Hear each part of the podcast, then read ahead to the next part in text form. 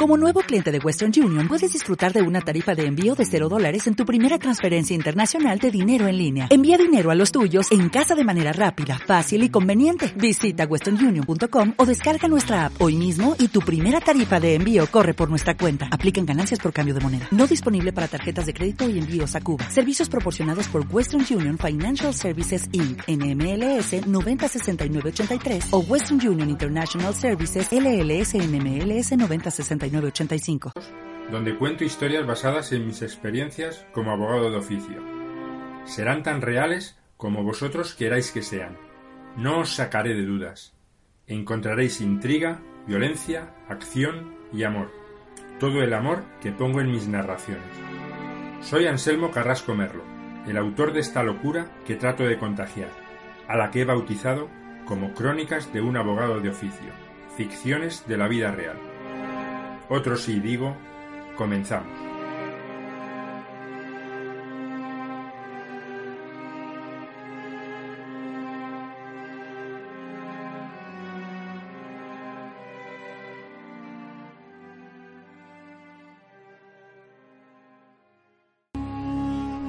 Crónicas de un abogado de oficio. Ficciones de la vida real. Capítulo 25. Calle Mayor. Los donjuanismos nunca han sido muy fuerte. En la adolescencia quizá tenía la autoestima un poco baja debido a la minusvalía que sufría. E incluso ahora me cuesta en ciertas ocasiones tomar la iniciativa en cuanto a las féminas se refiere. A Gabriel, mi amigo, le pasaba un poco igual que a mí. Pero en una ocasión le ocurrió algo con una chica. Resulta que era compañera suya en la parroquia a la que asistía. Le declaró su amor y Gabriel, por probar al ser la primera vez que podría tener una relación amorosa, accedió a salir con ella. Al poco tiempo se dio cuenta de que no le gustaba, pero no sabía cómo decírselo, y adoptó la manera más cobarde de dejarla, por miedo a enfrentarse a la situación.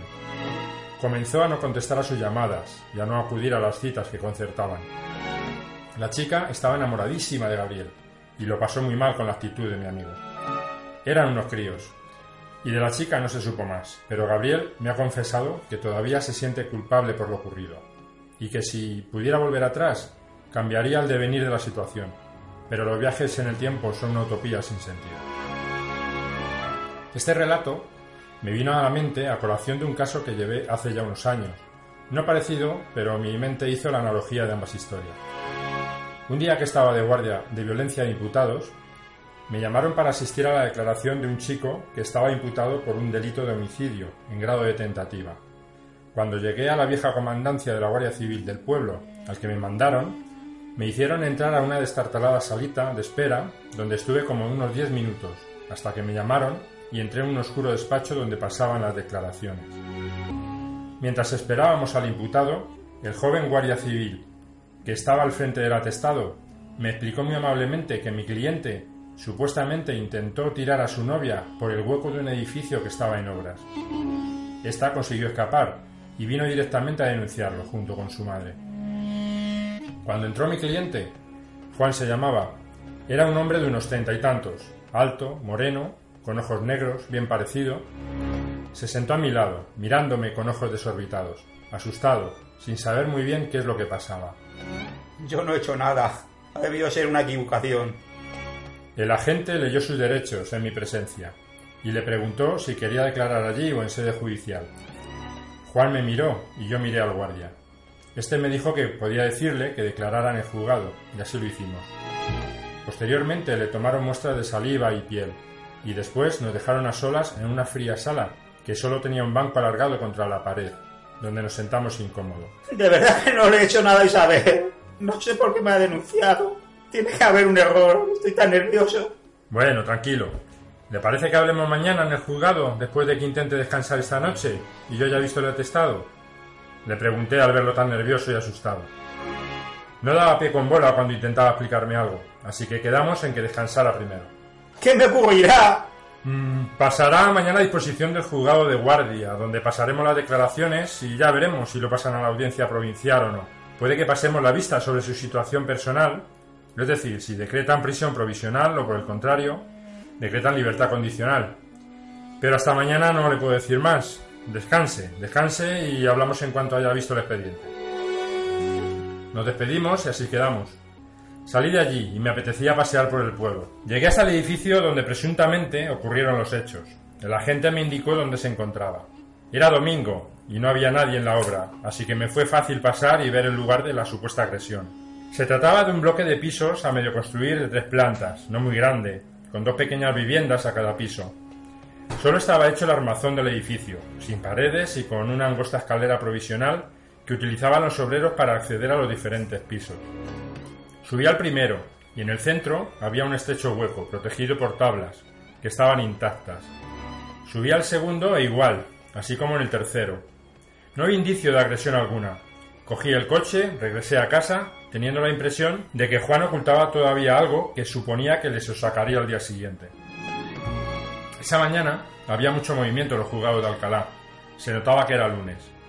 Me dirigí al de guardia, me personé en el asunto y me dieron una copia del expediente, que examiné ipso facto. El atestado de la Guardia Civil decía que la dicente, llamada Isabel, de 42 años, llegó a esas dependencias del sábado a las 19.30 horas, acompañada de su madre, procediendo a tomar la declaración. En dicha declaración explicaba que Juan y ella tenían una relación de pareja desde hacía más de seis meses, teniendo fecha de boda para el año siguiente. La tarde del sábado, Juan tuvo la idea de acercarse al edificio de viviendas, del cual habían apalabrado una de ellas con la constructora, con la intención de estudiar cómo delimitarían su próximo domicilio, dónde pondrían los muebles, en fin, cosas de pareja. Lo hicieron a sabiendas de que no había nadie, ya que los obreros habían terminado su jornada laboral. Entraron por una pequeña puerta provisional en la extensa valla que rodeaba el inmueble y subieron hasta el tercer piso, que era donde se situaba su próximo domicilio. Una vez arriba, tuvieron una fuerte discusión, y Juan le cogió de las muñecas con la intención de tirarle por el hueco del ascensor, rompiendo una de las frágiles tablas colocadas por seguridad. Logró zafarse de él y huir escaleras abajo. Preguntada por el motivo por el cual creía que quería acabar Juan con su vida, Isabel contestó que no lo sabía, que se volvió como loco y tenía miedo de que volviera a intentarlo. Había también un parte de lesiones que especificaba que Isabel tenía una serie de eritemas y arañazos compatibles con lo narrado. Con las mismas, bajé a calabozos y transmití a Juan lo que plasmaba el expediente. Una vez se lo hube trasladado, le invité a que se explicara. Agachó la cabeza, calle acontecido, y comenzó a contarme una cruel historia que me puso los pelos de punta. Que ni las películas neorrealistas de Fellini y compañía. Pensé para mis adentros que era un cabrón en toda regla, pero en realidad, si su historia era cierta, era inocente, pero se merecía todo lo que le estaba ocurriendo. Estoy muy arrepentido de hacerle esto a Isabel. Se nos ha ido de las manos. Debí cortarlo antes y no llegar a estos extremos. Me confesó cuando terminó el sórdido relato. Bien, si esta es la verdad, debemos lograr que Isabel se derrumbe y cuente la verdad. Quizá no lo haga por vergüenza, pero según me ha contado, es fácil presionarla y que cante con facilidad. Vamos a ver cómo lo hacemos. Cuando subí, observé que se encontraban unas mujeres esperando fuera. Intuí que era Isabel con su madre. Estaban sentadas junto con el letrado que le habían asignado. No pude por más que sentir compasión por aquella mujer con la cabeza gacha, que arrostraba en silencio la ignominia tan cruel que había sufrido por parte de Juan. La verdad es que tenía cierto atractivo, con ojos verdes, piel blanca, vestida de forma clásica, parecía salida de la posguerra de los años 50. Me presenté al compañero y este se levantó, y nos separamos de ellas para charlar. Me comentó que querían llegar hasta el final, dado que estaban muy dolidas y querían dar un escarmiento a mi cliente. Le habían contado su versión de los hechos, y vi claramente su dolor. Yo estaba dividido.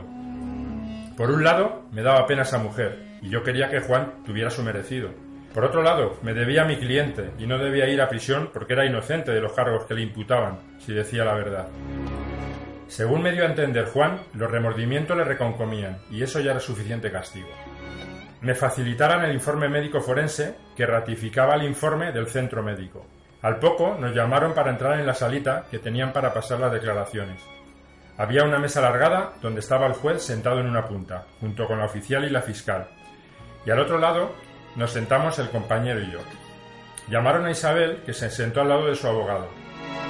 El juez la apercibió que debía declarar de forma veraz, ya que el falso testimonio estaba penado con penas de cárcel. Isabel dijo que lo comprendía y se ratificó en su denuncia.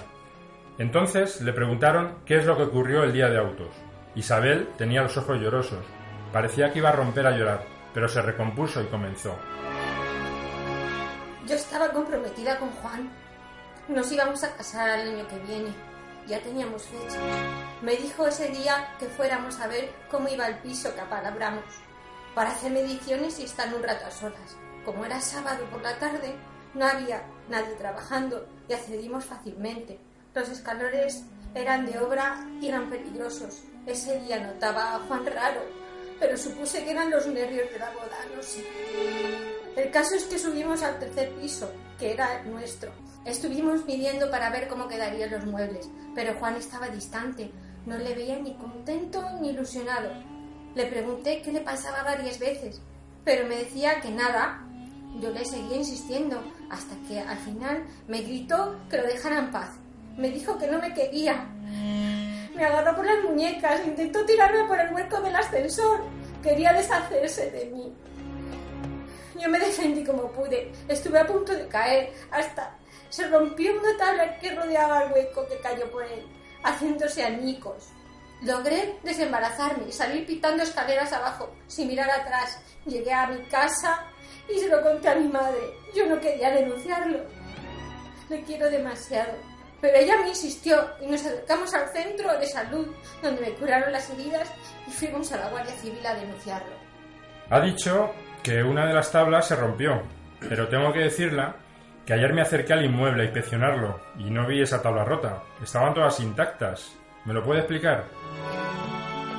Isabel se puso más nerviosa todavía y no supo contestar. ¿No le dijo Juan nada más?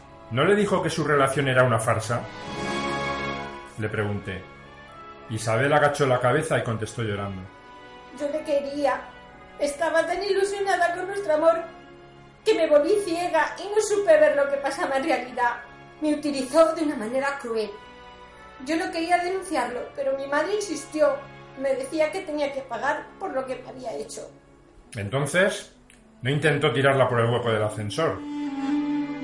Isabel rompió a llorar desconsoladamente y solo atinó a decir: La idea fue de mi madre. Quería darle un escarmiento. Yo no quería, de verdad. Mi madre me obligó. No atinó a decir más. Le dio un ataque de ansiedad, por lo que le acercaron al médico forense para tratarla esa crisis. El juez mandó llamar a mi cliente para ver si daba más luz al caso. Juan entró esposado, asustado y nervioso. Se sentó a mi lado. El juez le leyó los derechos y le pidió que contara su versión. Lo que les voy a contar lleva recomponiéndome mucho tiempo. Me arrepentiré toda la vida de lo que he hecho sufrir a Isabel, pero necesito soltarlo. Espero que me perdone algún día. Todo comenzó en el bar de la calle mayor de mi localidad. Aunque el pueblo está cerca de Madrid, no deja de ser un pueblo donde todos se conocen.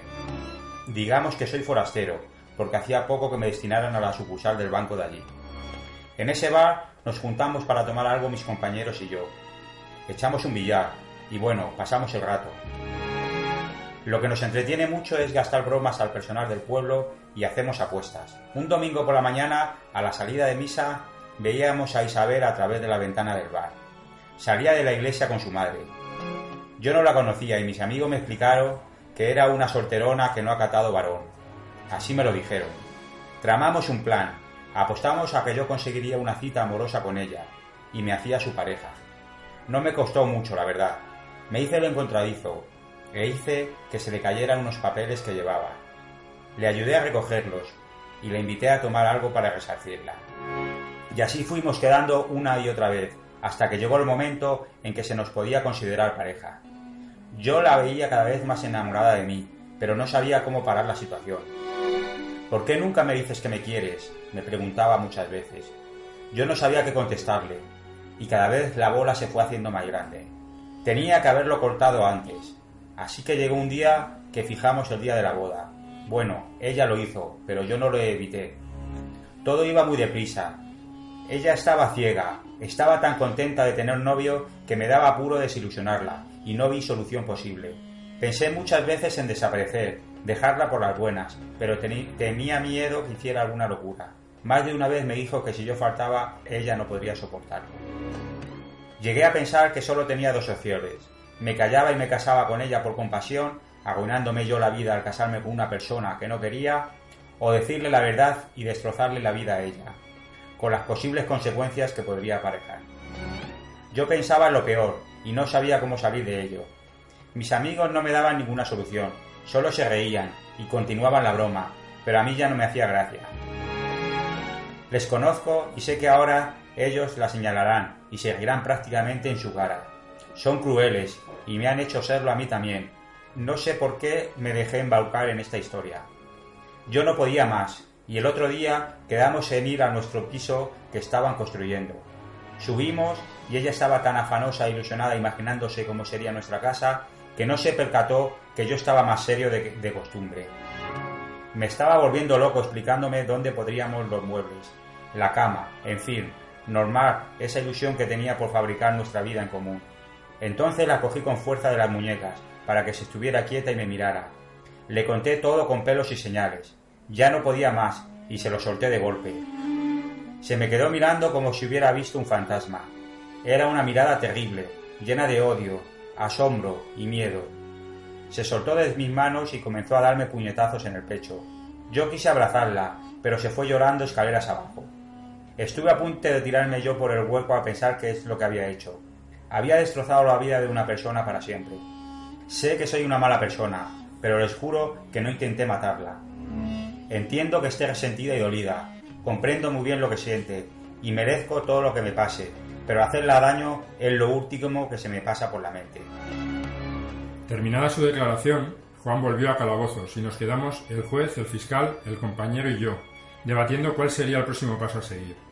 Yo pedí que declarara la madre de Isabel, para aclarar cuál era su participación en el asunto, aunque ya se intuía por la declaración de Isabel. Nadie se opuso, y el juez mandó llamar a Florinda, que así se llamaba. Entró una mujer mayor, asustada, compungida, se sentó entre el compañero y yo. Bien, señora, comenzó el juez.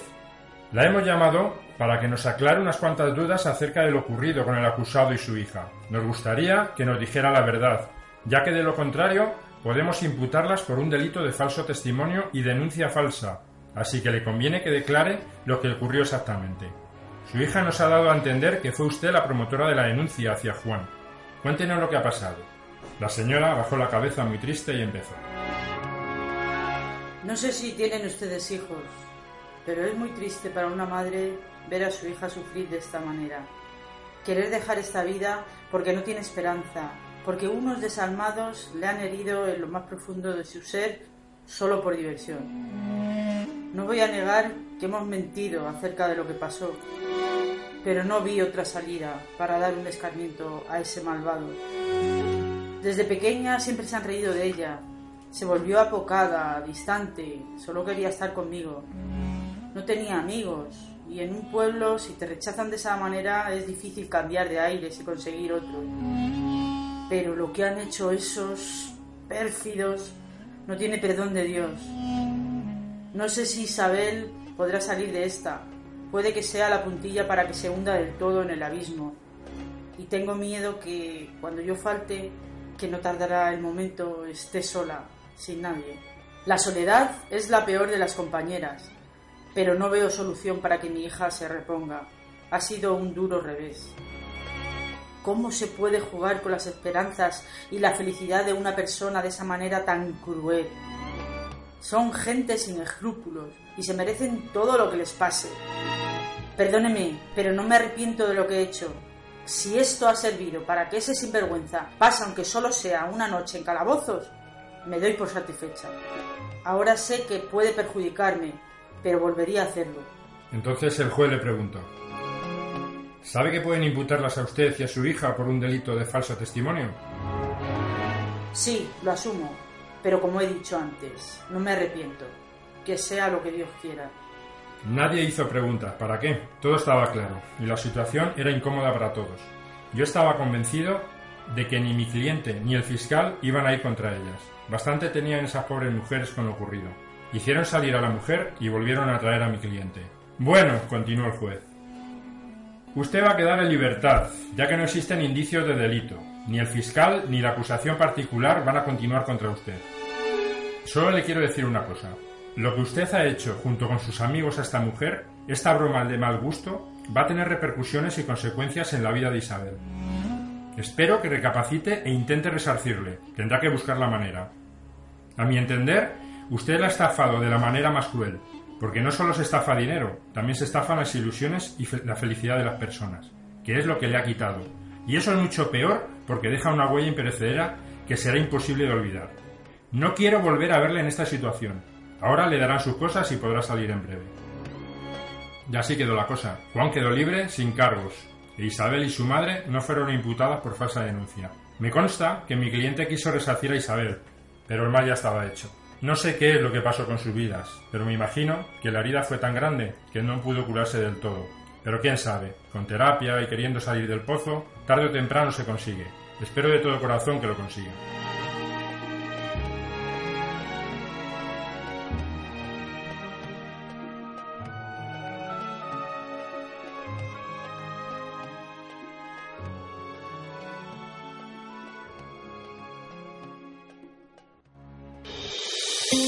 Cuando tienes un problema o necesitas asistencia jurídica, no buscas soluciones estereotipadas. En Asesoría Genfis contamos con expertos en derecho penal y privilegiamos la atención personal cercana e inmediata a genfis.com.